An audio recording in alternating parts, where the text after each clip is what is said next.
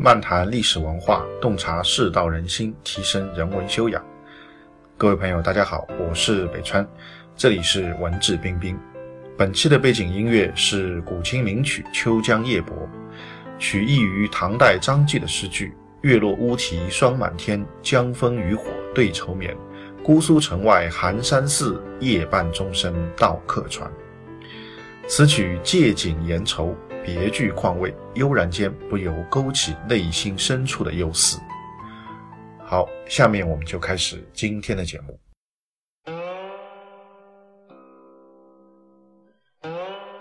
今天继续和大家来谈谈南朝历史上的一些比较有意思的皇帝。今天要谈的这位呢，叫宋孝武帝，他是南朝的第一个朝代宋齐梁陈的这个宋宋朝的这个皇帝。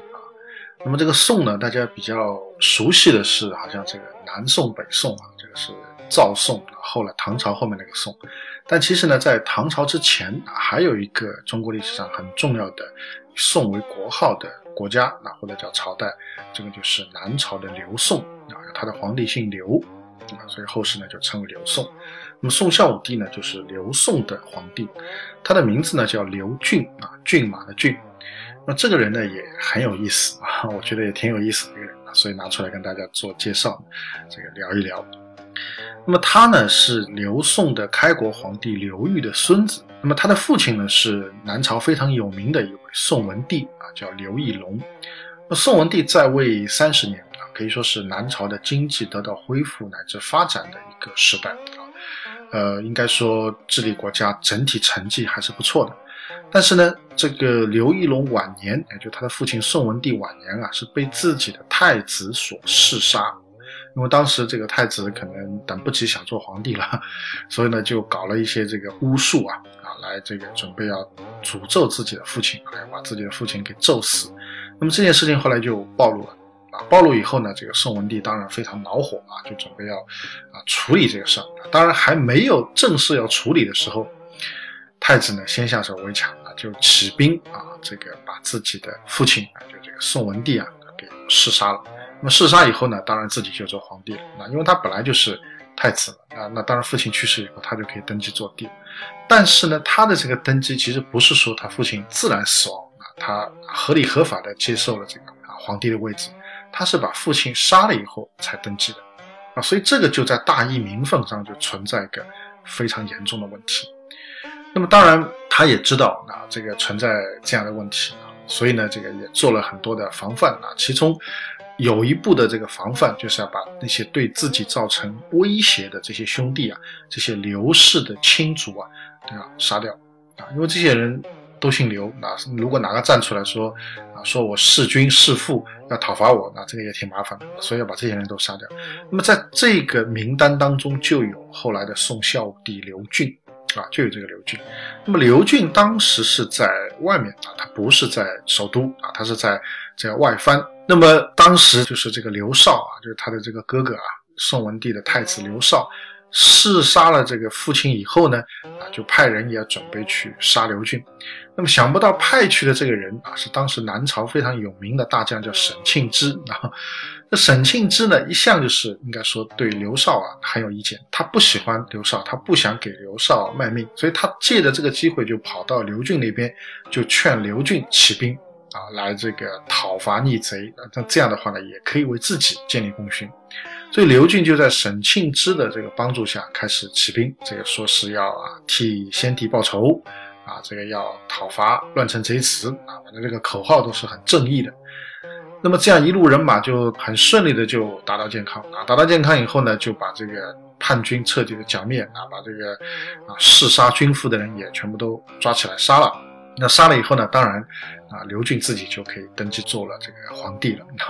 啊，所以他其实本来也是没有这个份的，但是呢，因为啊朝廷的这个变故，他抓住了这个机会啊做了皇帝。那么做了皇帝以后呢，他其实也这个也有人反对他，后来呢，他也这个进行了一定程度的评判。那么渐渐的呢，这个权力就稳固下来了。那么他在位呢，总共十一年，那可以说是冰火两重天啊。什么叫冰火两重天呢？一方面，我们必须要承认的，刘俊的确是个有能力的皇帝啊。他这个在位期间啊，那可以说是啊做了很多的正面的一些事情。但另一方面呢，啊，就像我们看到的很多的有能力的人一样，就他的个人的这种负面的特性啊，也是非常明显。我们先来讲他的一些啊比较正面的一些方面啊。那么他这个登基以后，加强了中央的集权，削弱了这个地方上的势力，对国家的这个稳定啊，一定程度上啊起到了一些积极的作用。同时呢，他也非常注重啊整个国家的发展，他在这个官制上啊啊，在这个行政的这个设置上啊，也做了很多的一些工作啊，让这个国家能够趋于稳定啊，处于平稳的一些运转。同时，他也很注重人才的提拔啊，他不太注重出身。啊，因为当时这个魏晋时期啊，这个门阀的制度还是很森严的啊。一般这个所谓寒门，你要做大官、做高官是比较困难，所以很多大量有才的、出身比较低微的这些寒门啊，这些子弟往往得不到提拔，得不到重用。但是呢，刘俊呢，他提拔他们啊，他这个不计较出身啊，只要有才干啊，他就会提拔啊。比如像前面我们讲到这个沈庆之就是，他是。寒门啊，江东的这个寒门，但是呢，沈庆之在刘俊一朝啊，可以说得到很大的这个荣耀。当然他自己的确是有才干啊，这个帮助刘俊这个可以说巩固政权啊，啊做了很多的工作啊，所以刘俊也很信任他，那么也大力的提拔他啊。包括另外还有一个人叫这个柳元景，那也是的，也是这个刘俊的左膀右臂啊，都是属于寒门啊啊，他注重人才的这个提拔。那么虽然他有一些正面的东西啊，但是呢，他的负面呢也是这个非常明显的。啊，也是很有意思。这第一个就是他非常喜欢奢华啊，他不喜欢节俭。呃，他当年他的爷爷刘裕开创了宋国以后啊，为了告诉子孙后代，他们这个天下得来不易啊，要节俭呐，你们要啊懂得这个惜福啊，特意把自己以前啊这个用过的这个农具啊。自己以前用过的农具啊，就专门辟了一个房间啊，就给它存放起来啊。自己这个以前睡过的这些床，可以说还没做皇帝的时候啊，从民间起来的时候啊，就是过苦日子的一些标志，全部都像现在我们讲的搞个博物馆一样，在皇宫里面搞了个博物馆啊，就把这些东西全部放在里面。但这个刘俊呢，他去参观这个博物馆，他就觉得，哎呀，这个老头太老土了啊，他就骂自己的爷爷啊，骂自己爷爷是老农民啊，乡下人乡巴佬啊，用这些老土的东西。实在是太过时了啊！所以他自己很喜欢奢华，他不崇尚节俭，而且呢很贪财啊！这个国库空虚了啊，没有钱了怎么办啊？开始这个 卖官啊，然后呢开始这个强迫地方上强行让他们来向朝廷献贡，其实就是说搜刮民间的。啊，包括这个搜刮官员们的这个财富来充实自己的国库，那么当然他这个男女关系也很混乱啊，史书上也记载了很多的啊关于他有很多所谓乱伦的一些这个记载啊，当然这些记载啊是不是完全可信啊，这个也还要打问号。那但至少有这方面的传言啊，有这方面的传言是很多的。呃，喜欢享乐啊，喜欢喝酒啊，但是呢，他喝酒喝得很有意思，怎么个很有意思呢？他说他。每天晚上喝，基本上这个喝到很晚，喝到可能凌晨，然后呢开始睡觉。早上起来以后呢，啊，洗漱完毕以后继续开始喝，啊，又喝的看上去好像酩酊大醉，趴在这个案子上，好像在那里睡觉，喝醉了，醉过去睡着了。但是呢，只要外面一有公文传进来，啊，有奏章传进来需要他批阅的，他马上就可以起来看奏章，而且旁边人你看他一点的这个酒色都没有。啊，就脸上一点喝醉酒的这种样子一点都没有，神志非常清晰，而且看起书来是什么呢？一目七行，啊，史书上记载他可以一眼可以扫过去，可以扫七行字，不会看错，啊，所以我觉得这个也是个非常奇葩的一个人物，所以从这点来讲，的确可以证明他非常有才干，但是呢，这个他内心的这种啊负面的东西也是很多的，然后这个喜欢奢侈啊，啊，这个放欲无度啊，贪财啊。啊，然后这个比较的这个苛求啊，对大臣也是比较的苛求啊，所以在他晚年的时候啊，这个国家就慢慢开始走向衰败了啊。这个刘宋原本是比较强盛的，特别是经过他的父亲啊，这个宋文帝刘义隆三十年的治理啊，这个南朝的力量啊，应该是比较强的啊，应该是说南朝宋齐梁陈这四个朝代当中最有希望啊统一中国、最有能力跟北方抗衡的，就是在刘宋啊。那么刘宋什么时候开始衰败？就是在刘俊手上。在他晚年的时候，国家已经很混乱了啊，这个经济上也是通货膨胀，然后又有很多的天灾。有一次这个旱灾当中啊，这个浙江一个地方啊，啊浙江地区啊，一个地方就饿死了所谓将近百分之六七十的人，啊百分之六七十的人啊就全部都饿死了啊，所以这个灾难是非常严重的。所以后来的这个史家就感慨啊，他说这个世祖啊，因为他的庙号叫世祖，他说这个世祖他的才干是非常好的，说他威可以整法，智足以胜坚，人君之略只将备矣。啊，就讲他的这个威严啊，可以来整顿法治，然后呢，他的这个智谋、他的智慧、他的聪明程度，足以来战胜这些奸佞之徒。所以人君之略，就是作为一个领导人，他的这种才干、他的素质，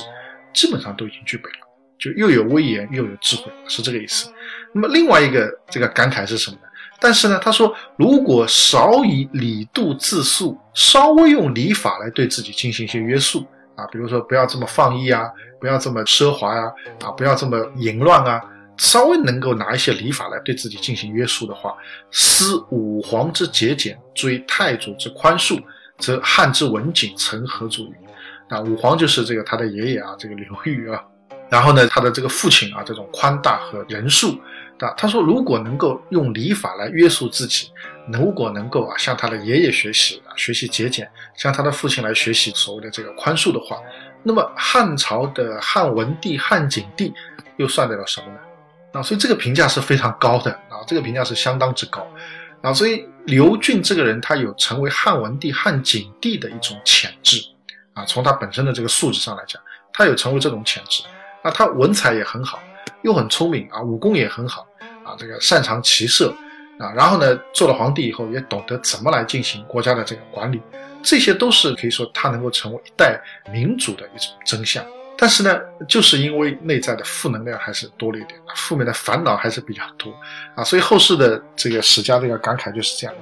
他说这个才干非常出色，稍微能够用礼法约束一下自己，就会成大器的啊。但很可惜，没有用礼法能够约束住自己啊，所以最后呢，非但没有成为啊这个明君忠心之君，反而成为了这个刘宋可以说是由盛转衰的一个转折点啊。所以这个就是宋孝武帝啊刘俊。那么这个人其实在中国历史上啊，应该说可能比梁元帝更不有名啊。我们上次讲的这个梁元帝，对吧？但我觉得他其实也是一个非常奇葩的一个存在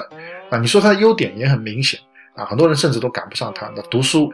七行俱下的，我们现在可能很多人做不到啊，绝大部分人都做不到。然后喝酒喝得醉醺醺，一有报告送上来，他马上可以醒过来批奏章，一点都不带错的。啊，脸上一点这个醉态都没有的，那这个可能我们也做不到 啊。所以当时他很多手下的人都是怎么说呢？可以说不敢欺瞒他。那虽然看他每天喝得醉醺醺的，但都不敢欺负他，不敢欺骗他，不敢隐瞒他，因为大家都知道他看上去醉醺醺，但他心里门清啊，什么都知道，脑子非常清楚。所以我觉得这个也是很有意思的事情。啊，也是非常这个奇葩的啊，但是呢，他的缺点也非常明显，对吧？生性奢华，欲求无度，贪财，不听劝谏，甚至还有淫乱啊、乱伦这样的事情啊，所以这个都是很明显的一些负面东西。那么他去世以后啊，当然他的这个接班人啊，那就更差了。那在后面就应该说啊，没有出现过像他这样有才干的皇帝啊，所以后来刘宋就趋向衰亡啊，最后呢是被这个萧齐所取代了。啊，所以这是我们今天跟大家分享的这个宋孝武帝。那么我觉得其实很重要的一个看点呢，就是什么呢？就是人真的是很复杂的，那很复杂的这样的一种存在啊。你说刘俊这个人，他到底是好人呢，还是坏人呢？啊，他到底是君子呢，还是小人呢？啊，他到底是这个优点多呢，还是缺点多？他这样的人适不适合做领导人呢？啊，那其实都是有很多的疑问的啊。所以这个人性啊，其实是很复杂的啊，人心也是很复杂的。大家还是要用彩色的眼光来看待这个世界啊，不要有熊猫思维。好，今天的节目就到这边，更多的信息欢迎大家关注我的微信公众号“北川黯然日章”，在微信公众号首页搜索“北川”即可关注，谢谢。